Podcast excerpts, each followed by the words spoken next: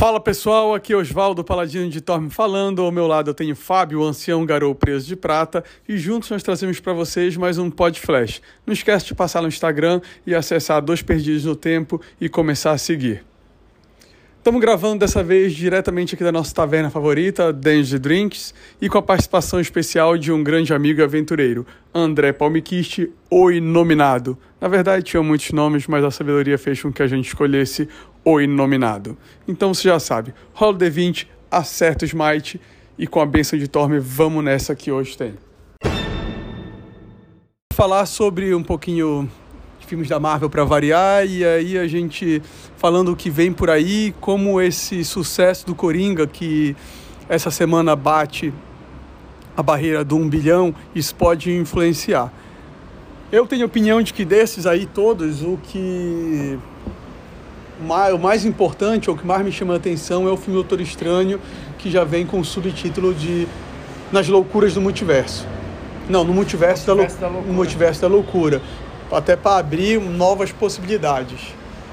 Eu não acho, eu vou começar então dando minha opinião, eu não acho que esse sucesso da DC, é, com essa pegada mais sombria, realista do Coringa, vai influenciar em nada os filmes da Marvel na, nessa nova quarta fase. Acho que eles vão fazer até com arrogância de quem está ganhando e tipo, foda-se, a gente tem nossa fórmula, vamos manter nosso cronograma do jeito que a gente tinha planejado.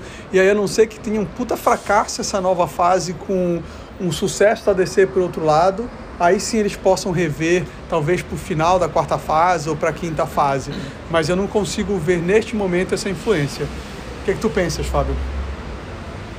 Olha, eu, eu gostaria que tivesse uma certa influência, nem que seja no sentido de descer um degrau no humor.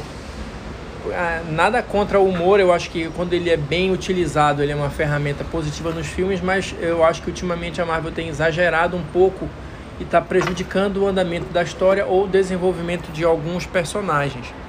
É, essa, por exemplo, essa questão do Doutor Estranho no multiverso da loucura, é, quem leu as primeiras histórias do personagem, ou quem pesquisou um pouquinho sobre ele, vai lembrar que na década de 60 o que tornou ele um personagem diferenciado foi justamente o fato das histórias dele dele terem um tom é, não vou dizer sombrio porque na época não era o que cabia mas uma coisa mais viajante mais mais lisérgica mais metafísica sei lá metafórica e isso foi o diferencial dele na época então eu acho que se pegar essa influência das histórias mais antigas, pode render uma coisa boa. Quem poderia ser o vilão, Fábio?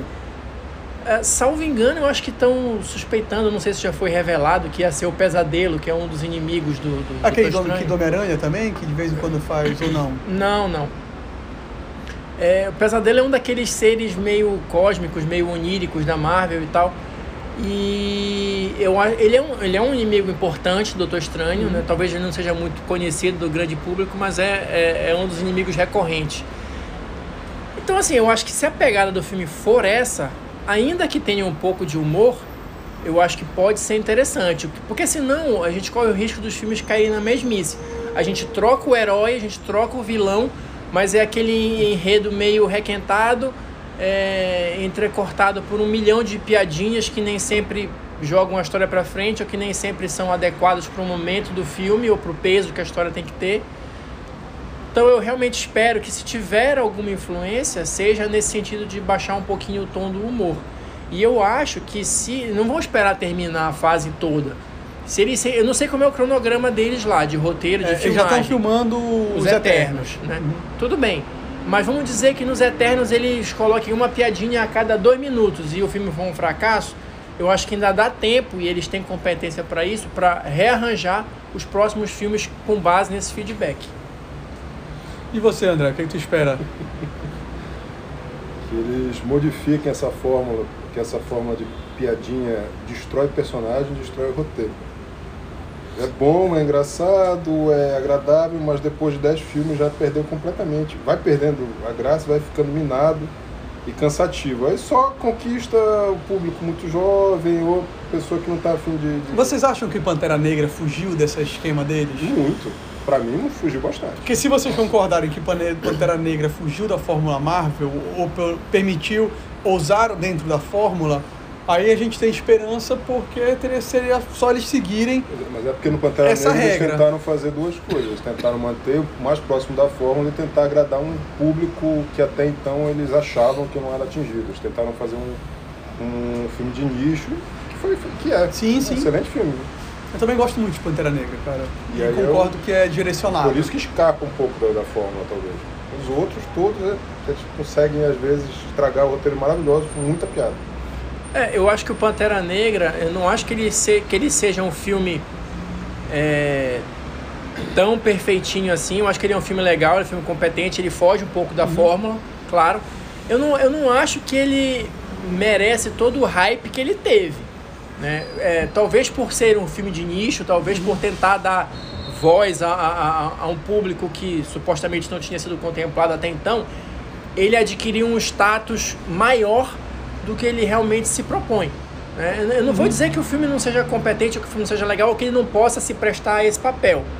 Mas é, é, eu acho que foi uma coisa que meio que fugiu um pouco do controle da Marvel. Foi um efeito colateral benéfico, vamos Sim, sim, dizer o assim. sucesso do dele filme. foi maior do que Foi, o foi uma- que ele tinha potencial. Uma coisa alimentou é, a outra. atingir, Eles é. tentaram fazer algo, escaparam um pouco da fórmula. E, é, como era de nicho, houve muito hype, muita empolgação com o filme. Que é um filme competente, é um filme bom. Ah, não, é um filme legal, sim. Eu, eu acho que é. Não acho que é o melhor filme da Marvel, mas com certeza tá entre os melhores. Sim.